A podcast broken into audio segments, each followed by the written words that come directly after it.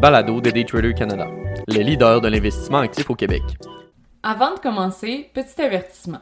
Le contenu de ce balado, les données financières et économiques, incluant les coûts boursières ainsi que toute analyse et interprétation de celles-ci, sont fournis à titre d'information seulement. En aucun cas, elles ne doivent être considérées comme étant une recommandation ou un conseil d'acheter, de vendre, de vendre à découvert ou poser tout autre acte envers toute valeur mobilière, tout instrument dérivé ou tout actif ou classe d'actifs quelconque.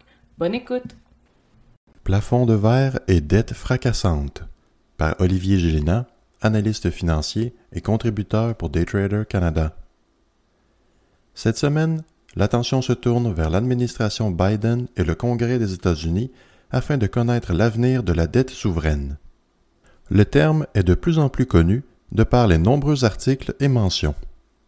Le debt ceiling, ou plafond de la dette, est, encore une fois, scruté à la loupe avec les deux camps offrant arguments et contre-arguments à savoir quoi faire de cette monstruosité que l'administration américaine préférerait garder dans le placard.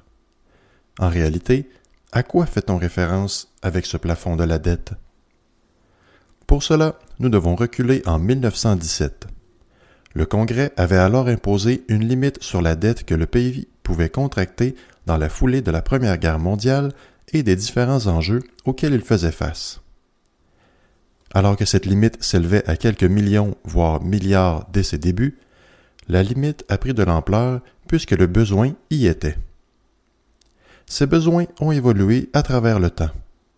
L'utilisation de la dette nationale est multiple, allant de paiement des bénéfices sociaux jusqu'au paiement des intérêts sur leurs obligations gouvernementales.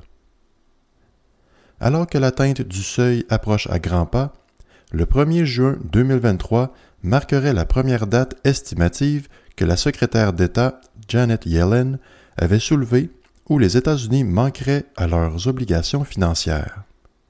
Jusqu'ici, dans l'histoire du plafond de la dette, celui-ci a été rehaussé 78 fois. En débutant l'année 2023 à plus de 31 trillions de dollars américains, le débat de rehausser le plafond, de le suspendre et même de l'éliminer dans son ensemble refaisait surface. À titre indicatif, la dette américaine s'élevait à 23,5 trillions tout juste avant la pandémie. Et pour les moins familiers, trillion s'écrit avec 18 zéros.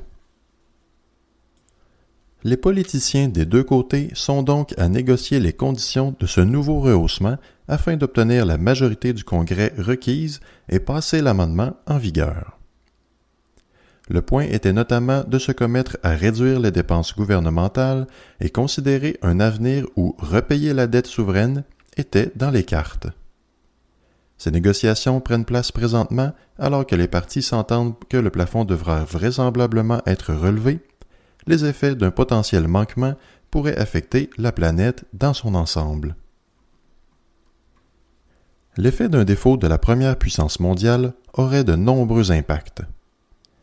Le premier étant celui d'une diminution instantanée de la crédibilité du pays, se traduisant en une réduction de la valeur du dollar américain une dégradation de leur cote de crédit, chose déjà vue alors qu'elle a été diminuée de AAA à AA+ en 2011 suite à un rehaussement du plafond seulement quelques jours avant que le pays ne manque effectivement de fonds. Toutefois, ce manquement peut également avoir des impacts réels et concrets sur la vie de certains. Les ménages recevant de l'aide gouvernementale sont à risque de voir leur aide coupée ou même retirée. Les détenteurs d'obligations pourraient voir la valeur nominale de leurs actifs réduit. Les salaires des fonctionnaires gouvernementaux pourraient être affectés. Bref, l'économie dans son ensemble figerait et amorcerait sa chute.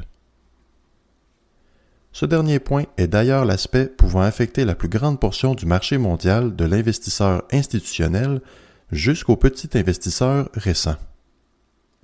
Alors que l'économie ferait effectivement marche arrière afin de couper toute dépense et limiter l'impact de la progression de la dette souveraine, les marchés se verraient aux prises avec un accès limité à certains capitaux et d'autres options d'investissement simplement coupées. Il va de soi que la volatilité affichera des soubresauts d'envergure dotés d'incertitudes et d'allocations fortes à certains actifs caractérisés de valeur refuge. Après tout, À quoi bon investir dans une obligation gouvernementale si le principal de celle-ci comporte maintenant une prime pour le risque de crédit? Cela va à l'encontre de la majorité des principes fondamentaux de la finance de marché.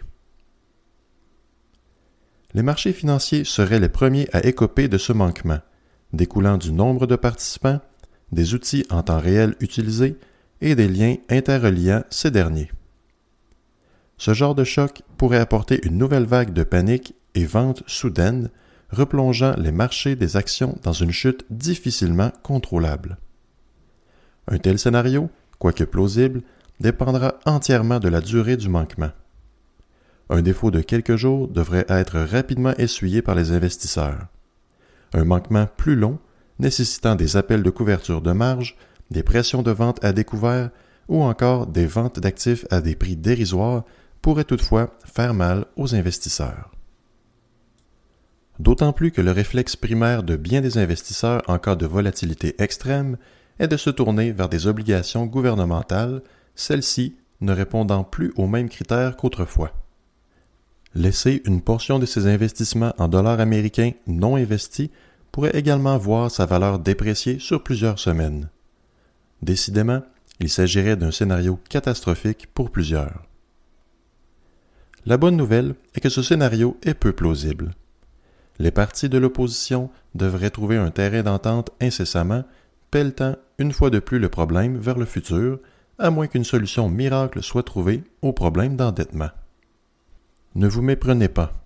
Le Canada, parmi tant d'autres, est également aux prises avec une dette ahurissante, toutefois, elle ne s'élevait qu'à seulement 1,13 trillion en début d'année. Ultimement, le quatorzième amendement pourrait être utilisé.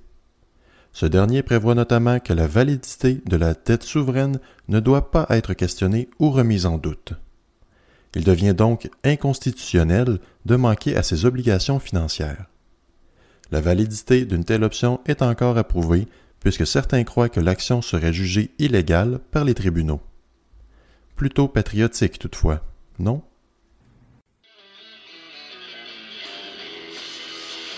C'était le balado de Daytrader Canada. Pour plus d'informations sur nos programmes de formation et d'accompagnement, veuillez visiter daytradercanada.com.